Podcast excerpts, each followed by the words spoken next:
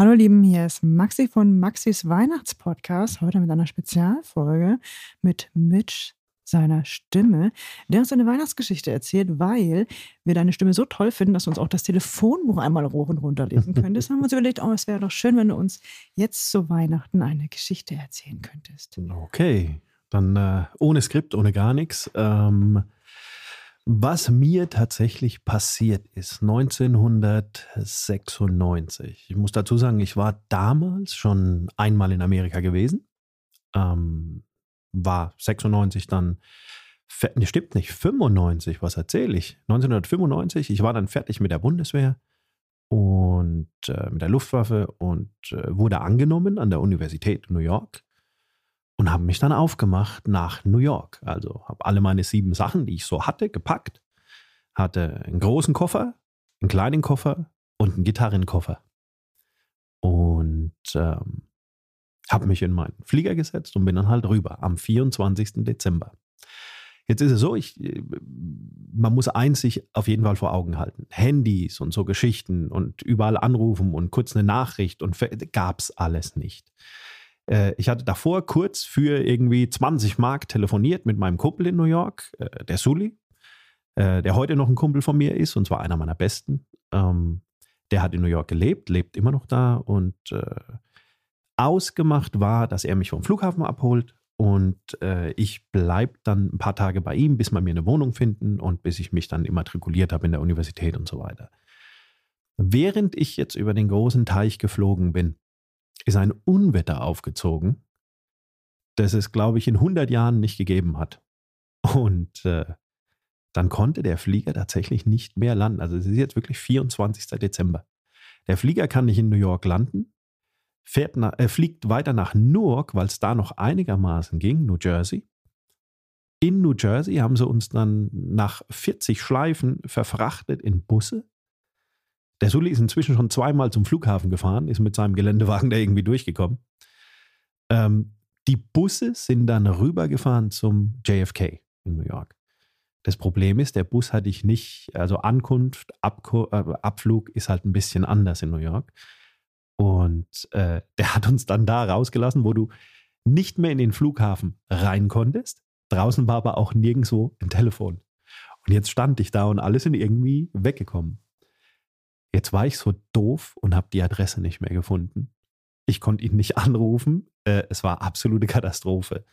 Und ich hatte, mein Vater hat mir damals Geld gegeben, so damit ich mich erstmal kurz etabliere ich glaube, es waren 5, 6, 700 Dollar, irgendwas in der Richtung. Und die hatte ich tatsächlich, wie sich für einen Cowboy gehört, in den, im Stiefel drin. Und die Eltern vom Sully hatten ein Restaurant. Und ich weiß nur noch, das war Avenue K. Aber so eine Avenue ist ja groß. Und ich bin dann in ein Taxi das war ein Russe, das kann ich mich noch erinnern. Also äh, gibt es ja sehr viel in New York. Und ich habe ihm gesagt, ich muss in ein Restaurant, das heißt Athens und das ist in, äh, in der Avenue K. Und hat er gesagt, ja, er wüsste jetzt nicht, wo das ist und er könnte mir gar nicht helfen. Und dann habe ich ihm die 100 Dollar in die Hand gedrückt und habe gesagt, wir finden das schon. Und hat er gesagt, oh, okay, wir finden das schon. Und dann haben wir es tatsächlich gefunden. Ich war komplett durchgefroren. Ich habe gedacht, mein Leben ist zu Ende. Ja, er meint, junger Kerl, du weißt nicht, was du machen sollst. Und äh, es war echte Katastrophe. Die Eltern vom Sully hatten das Restaurant zum Glück noch offen. Der Sully ist schon mehrfach hin und her gefahren letztendlich hat dann alles funktioniert. Ich bin dann, ich habe dann das äh, Restaurant gefunden, ziemlich schnell sogar. Also 100 Euro war schon viel, äh, 100 Dollar war schon viel Geld. Ähm, war ein wunderschönes Weihnachtsfest, weil 24. Die haben dann das Restaurant zugemacht, wir sind zusammen heimgefahren. Äh, Griechen in New York, das ist sowieso so ein Flair, ja. Also es gibt ja in Queens Astoria, das sind, das sind ja nur Griechen. Und ah, das war schon sehr interessant. Wir haben es tatsächlich noch nach Hause geschafft und äh, wunderschönes Weihnachtsfest. Wir konnten halt vier Tage lang nicht mehr weg, weil alles so zugeschneit war. Und New York, die waren tatsächlich nicht so drauf vorbereitet. Weil das war wirklich ein schlimmer Schneesturm. Und äh, der Sully hat damals ein, ein Jeep ein Jeep Cherokee gefahren und ich kann mich noch erinnern, es sind furchtbar geniale Weihnachten. Das Essen war genial, die Leute waren super. Wir haben den ganzen Tag geschaufelt, um den Jeep rauszukriegen.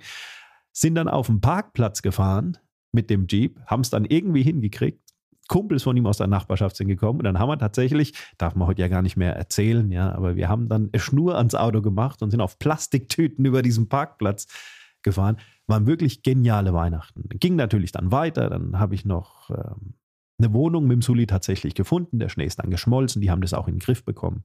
Also, damit man versteht, wie schlimm das war, nicht mal die U-Bahn ist mehr gefahren in New York. Das war wirklich eine schlimme Zeit. Nichtsdestotrotz war das ein wunderschönes Weihnachtsfest, weil es auf der einen Seite bei mir einen neuen Anfang hatte, weil jetzt ist alles fertig, ne, Militär fertig und jetzt äh, fängst du tatsächlich an zu studieren. Ähm, auf der anderen Seite, es hat so schwer angefangen und hat so schön geendet.